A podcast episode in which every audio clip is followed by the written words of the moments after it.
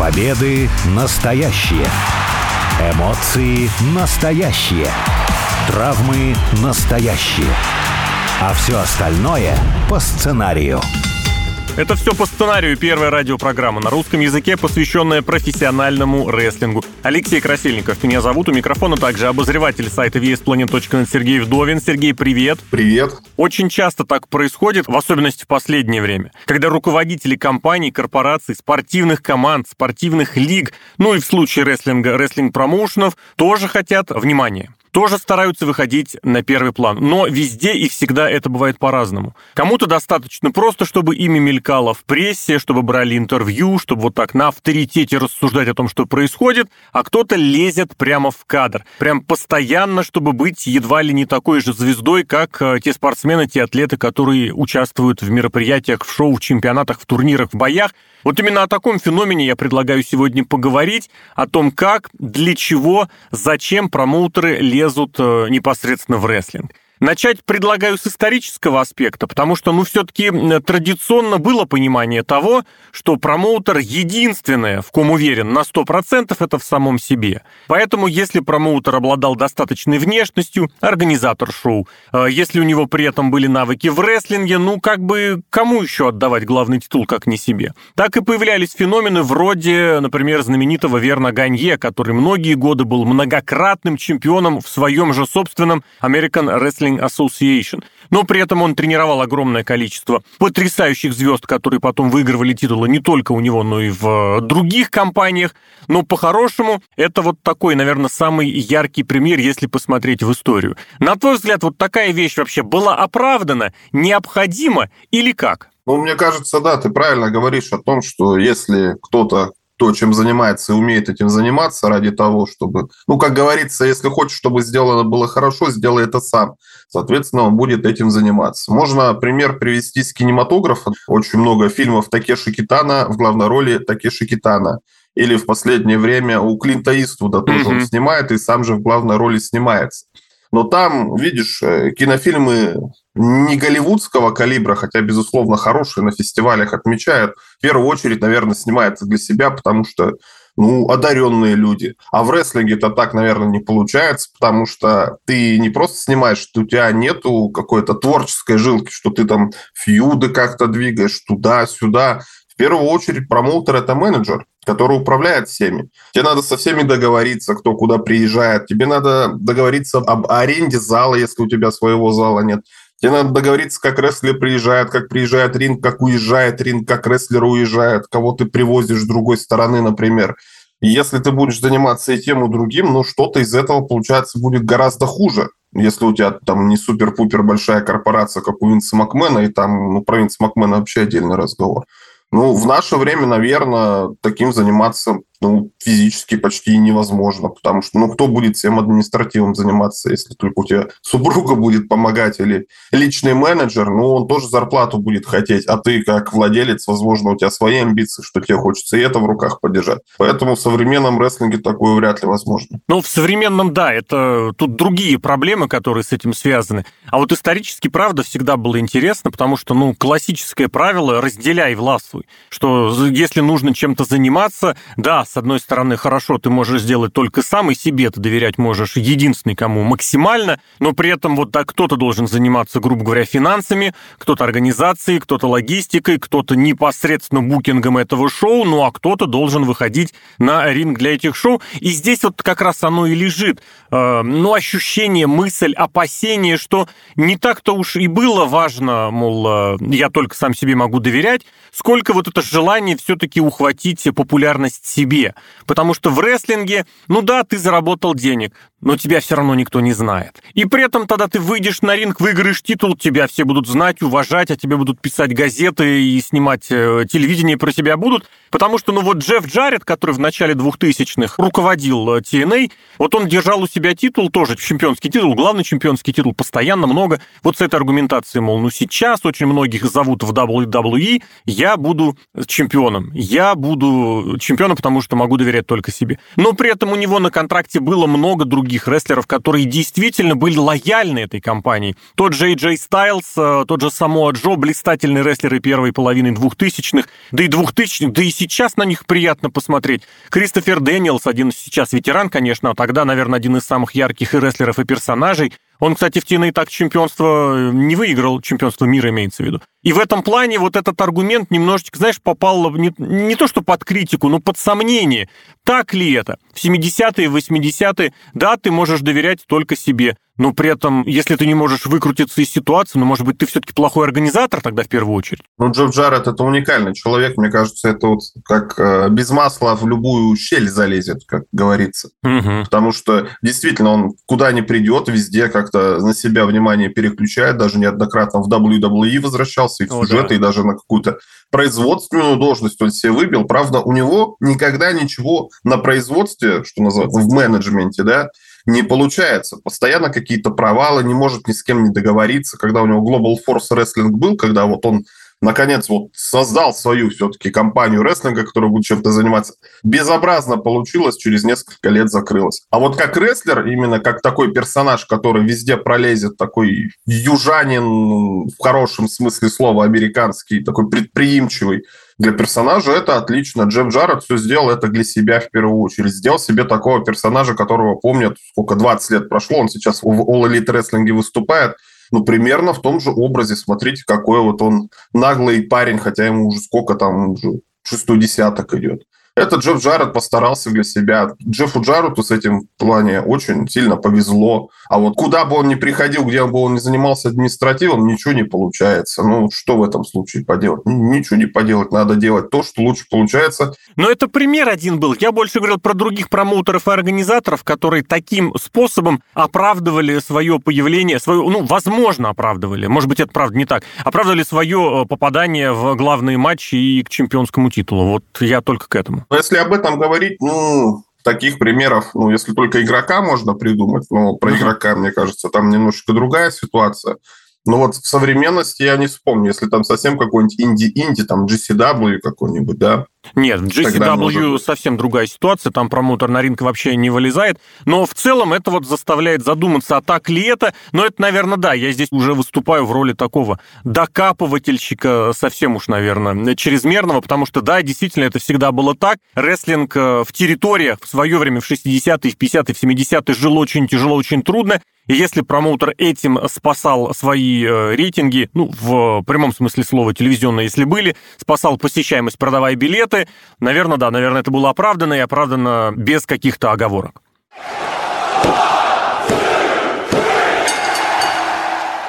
А если заглянуть в другие виды спорта, Почему захотелось? Потому что я вот честно тебе скажу, и обратил внимание достаточно давно, что из тех команд, за которые сам переживаю, вот они словно разделились на две категории. В одной владельцы совершенно на первый план не лезут. Я вот, например, на вскидку сейчас и не вспомню, кто владеет Dallas Stars. Я... А, Том Гальярди, он вообще канадский бизнесмен, Dallas Stars, команда из хоккея, э, из Национальной хоккейной лиги. Вместе с тем есть из того же Далласа команда Dallas Cowboys, самый богатый спортивный бренд мира, где Джерри Джонс, владелец, это вот просто завсегдатай э, хроник любых светских, спортивных, вот любит внимание. Он купил команду в конце 80-х, в начале 90-х, там несколько супербоулов выиграли, потом, правда, стала очень большая черная полоса, но вот он постоянно, он комментирует все и везде. У нас в России в последнее время ты тоже постоянно видишь комментарии владельцев э, некоторых клубов, но это прям стало словно бы постоянным. Вот ты как к этому отнесешься, что в других спортах владелец, промоутер, организатор, вот он считает обязательным о себе заявить. Но это не то, что спорт. Мне кажется, это вообще в любом бизнесе и в разном бизнесе руководитель сейчас фигура такая, которая прислушивается. Ну, сейчас время такое, время социальных сетей. У каждого есть социальная сеть. Если у тебя популярный какой-то клуб, соответственно, у тебя будет популярная социальная сеть, ты делаешь за счет этого дополнительную рекламу своему клубу дополнительную паблисити, дополнительные новостные будут блоки с тем, что ты что-то сказал.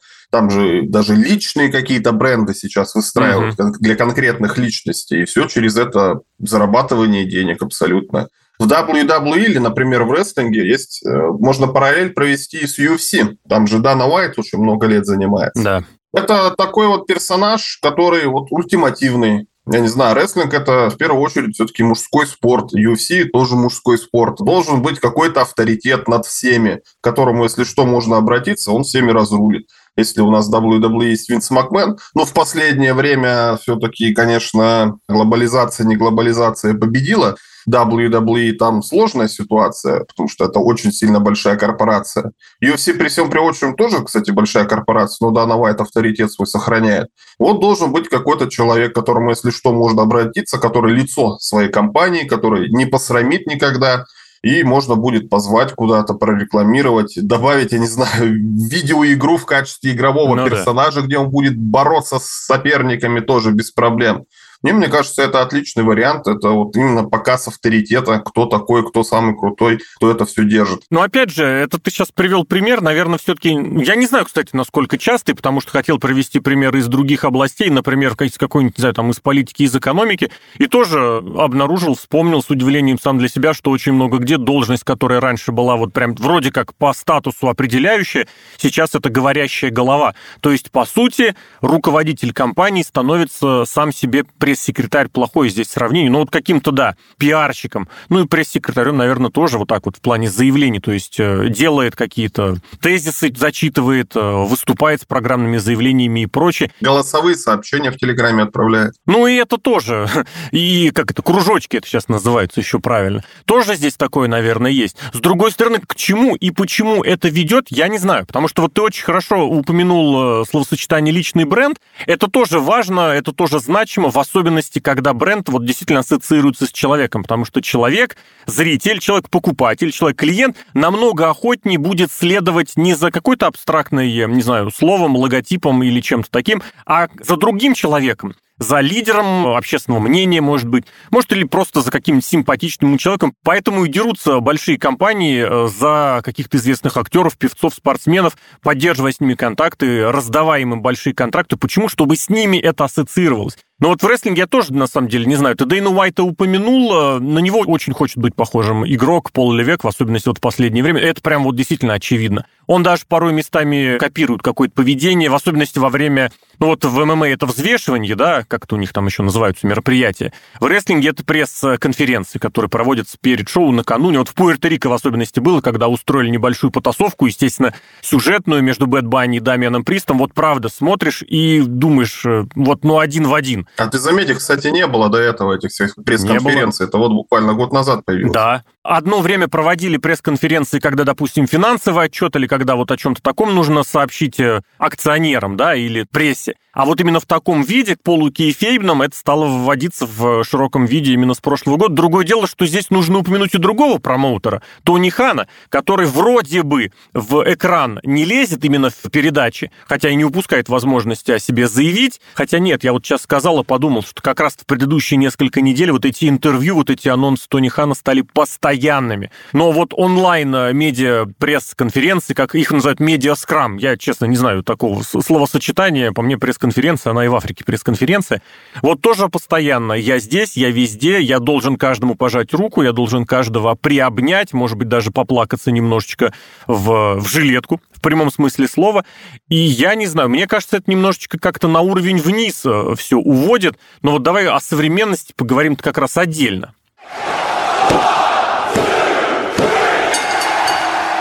Так вот, это самая современность. Да, действительно, есть маленькие Индии, которые я сейчас рассматривать не планирую. Там понятно, если ты тренер, если ты промоутер, если ты владелец или главный спонсор, ты, естественно, в первую очередь будешь ориентирован на себя. Почему? Напоминаем, в себе ты уверен. В себе ты уверен на 100%, и ты точно приедешь на шоу. Если ты на шоу не приедешь, шоу, скорее всего, не будет вообще, поэтому ты своя собственная гарантия, ты своя собственная страховка. Но в большом рестлинге как и зачем? Вот уж где на самом деле э, вся суть рестлинга это создать звезд, которые выступают на ринге. Зачем там тебе светить свое лицо? Вот ответь мне, можешь сказать? И это сейчас конкретный вопрос даже не то, что тебе, а Тони Хану и игроку, но ты, может быть, ответишь от их лица. Ну, я попытаюсь на этот вопрос ответить, потому что до того, как Винс Макменс был персонажем, всегда был персонаж, какой-то распорядитель боев. То есть какой-то администратор, который выполнял сугубо ну вот сюжетные роли, то есть он мог бы действительно заниматься там чем-то, но так или иначе по телевизору он появлялся и какие-то проблемы разруливал. Угу. То, что этим персонажем впоследствии стал Винс Макмен, при том, какая фигура Винс Макмен, как он глыба просто, и в рестлинг какой-то он все равно может, хоть и хардкорный, хоть еще какой-то, и физически он выглядит презентабельно, и как персонаж, и как актер, возможно, вообще. Ну, сложилось Там все. сошлось, да. То, что Винс Макмен стал таким персонажем,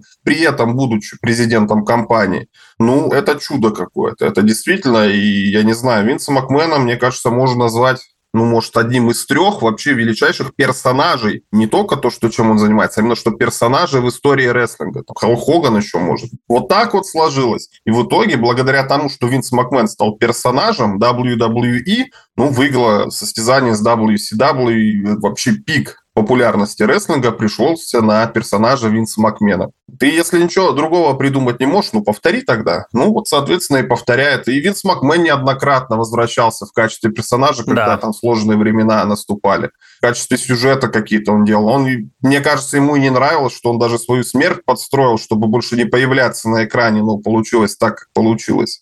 Все равно Винс Макмен рано или поздно возвращается. Вернулся даже в прошлом году, несмотря на все склоки судебные, какие вообще были. Но на экран пока не лезет никак, смотри. В программы, в передачи мы его не видим. Ну, пока да. Ну, потому что, ну, сколько лет уже человек. Да, он, он уже совсем прям старенький выглядит, это правда. Он да. очень долго выглядел прям молодцом, бодряком. Я не знаю, наверное, в том же и седьмом году, когда ты упоминал. Да даже в одиннадцатом году он смотрелся крепенько. В двенадцатом тоже В двадцатом году, когда прыгал, ты что? Нет, ну уже видно было, что он сухонький, крепенький, но старичок. А до того, вот вплоть, наверное, года до двенадцатого, я не знаю, хочу чуть больше, наверное, туда дальше закинуть э, удочку, но не вспомню, честно, вот на вскидку. Он прям выглядел как легитимный боец, то есть он был и подкачан, и выглядел хорошо, и голос у него. Тут действительно уникальная ситуация в том, что Винс Макмен оказался востребован ну как это, востребован зрителем в самых разных амплуа. Он и комментатором был, его ругают, конечно, за шаблоны и банальности, но это было слушабельно, это не чита очень многим. Он и интервьюер очень хорошо отыгрывал все время, поддавал жару своим рестлерам, у которых, собственно говоря, он и выспрашивал различные штуки.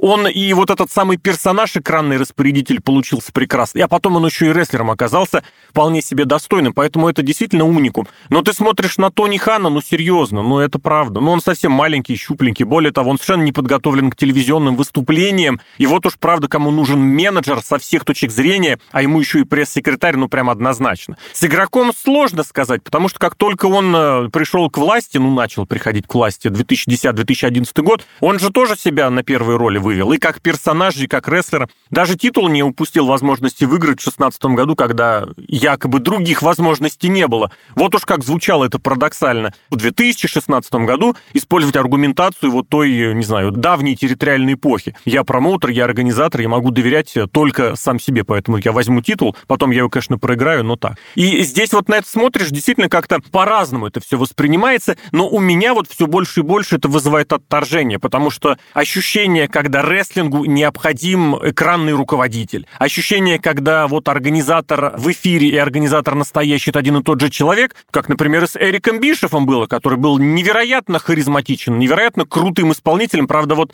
рестлером у него не очень получалось быть, ну, просто потому что он э, другой комплекции и других э, талантов и навыков. Но как комментатор, как вот распорядитель WCW и, собственно говоря, персонаж из нового мирового порядка, это было нечто феноменальное. Но вот все это ушло в прошлое. Сейчас что-то другое должно быть. Что? Вот я честно тебе даже, наверное, не скажу. Но когда появляется промоутер и заявляет вот о себе, мне кажется, это как-то устаревше. Нет, я с тобой не соглашусь. Главное в этом случае должен быть авторитет. У Triple H, что ни говори, авторитет какой-никакой есть. Уточню, сюжетный или реальный, потому что это две большие разницы. Мы показываем шоу, мы показываем телевизионный продукт. Зрителю плевать должно быть, у кого какой авторитет за кулисами. Нет, я не про закулисный вообще абсолютно. Именно для зрителя. То угу. есть он, он фигура публичная. То есть он выходит пальцем, показывает на следующую звезду. Если игрок покажет пальцем, значит, это действительно будущая звезда. Вот такой авторитет должен быть.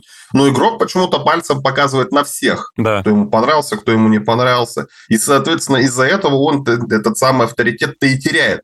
Но игрок выглядит презентабельно, он бывший рестлер, он промоутер. Чемпион неоднократный, это важно сказать. Он лицо бывшей компании, несколько лет он тащил на себе. Может быть, плохо, но тащил. Это правда было. Он сделал на тот момент популярный, уникальный продукт NXT, когда инди-рестлеры попадали mm-hmm. в WWE. То есть, ну, какой-то бэкграунд у него есть, он что-то это сделал, он что-то видел, у него есть опыт. Ну, на Triple H смотришь, есть, конечно, косяки какие-то, если там вообще буквально чуть-чуть забраться вглубь, видно, что это все колосс на глиняных ногах стоит. Но, тем не менее, это гораздо лучше фигура, чем Тони Хан, потому что у Тони Хана не было опыта в рестлинге никакого вообще. Внешне он выглядит, ну, извините меня, как будто он употребляет наркотики, он какой-то постоянно дерганный, непонятный. То есть, ну, нету авторитета, ты на него смотришь, нету авторитета. Извини, вклинюсь тут. Он может выглядеть презентабельно. Это видно по тем мероприятиям, куда он приходит, например, по поводу команды Джексонвилл Джагуарс, НФЛ, команды, в которой он работает. Фулхэм английский тоже он там может на мероприятии выглядеть нормально. А вот в рестлинге такое ощущение, что вот он просто уходит в отрыв. Ну, вот это как Дикси Картер, она хочет показаться. Вот мы такие же одинаковые ребята, мы тоже mm-hmm. любим рестлинг. Смотрите,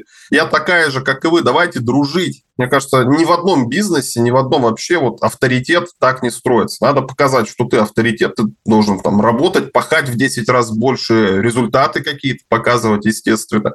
В таком случае все тебя будут уважать. А персонаж такой, который авторитетный, который будет ходить на пресс-конференции, вести их как-то и быть вообще лицом компании, обязательно нужен. Но, понимаешь, моя-то проблема, мой вызов в том, что я считаю, что должен быть наоборот, по-другому. Вот этот самый авторитетный персонаж и настоящий авторитет, вот тот, кто стоит во главе всего, это совершенно не обязательно должны быть один и тот же человек. Ты не обязан, если ты самый главный, то вот ты это же должен играть на экране. Это вот правда, что-то из Винса Макменовской истории, потому что это был Винс Макмен, уникальный человек, а его хотят повторять. И та же Дикси действительно его пыталась повторить, и игрок, и Тони Хан пытаются в него сейчас поигрывать.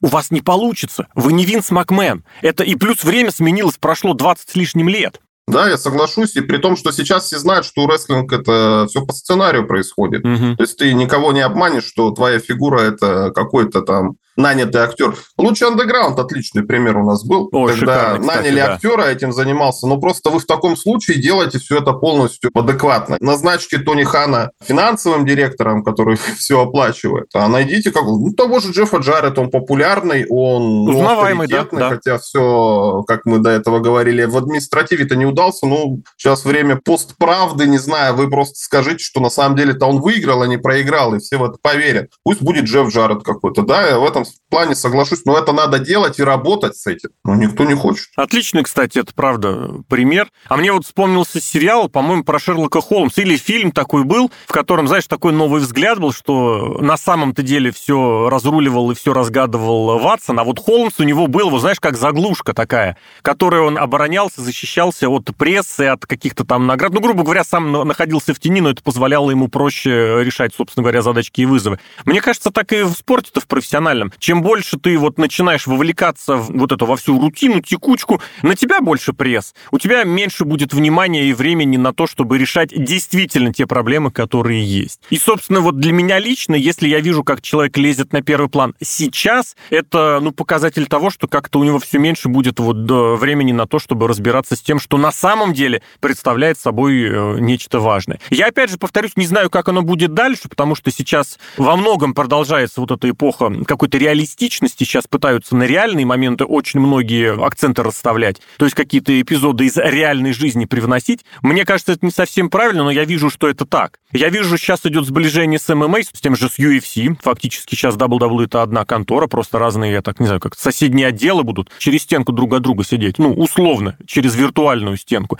И что-то оттуда тоже позаимствуют. И, соответственно, это тоже будет шаг в сторону какой-то реалистичности, шаг в сторону от сюжетов. Каким это будет, я спрогнозировать не могу. Но с этой точки зрения руководитель или говорящая голова – это что-то должно быть другим, это что-то должно быть новым. Каким-то образом к этому, э, наверное, должны прийти. Но по-прежнему мы видим, что и в политике, и в экономике, и в международной, кстати, политике очень многие руководители тоже стремятся самостоятельно разбрасываться тезисами, раздавать свои замечания, порой, кстати, забывая, что есть частное мнение, а есть мнение той самой организации. По сути, если ты выступаешь выступаешь как лицо этой организации, то ты представляешь ее целиком, и ты не имеешь права своего личного что-то туда привносить. Почему? Ну, просто по факту, что ты человек, а организация это намного больше. Вот как это происходит в рестлинге, как это было раньше, побеседовали Алексей Красильников и Сергей Вдовин. Сергей, благодарю. Пока.